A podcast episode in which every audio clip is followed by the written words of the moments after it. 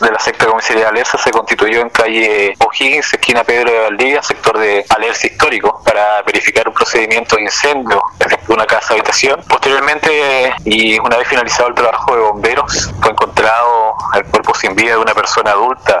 al momento en el cual no se encuentra identificado. Diligencias posteriores indicarían que esta persona no se trataría del dueño de casa, toda vez que el dueño de casa es una persona adulta mayor se encontraría en el hogar de acogida del mismo sector de, Alercia, ya que se tomó contacto con el, hijo de esta persona. Por lo tanto, el momento aún seguimos manteniendo una persona sin identificar. El fiscal de turno dispuso pericias a cargo de la vocal de la prefectura de Yanquihue, quienes efectuarán las diligencias de rigor al interior del sitio de suceso para establecer la identidad de esta persona y a su vez también para establecer la causa basal del inicio de este incendio.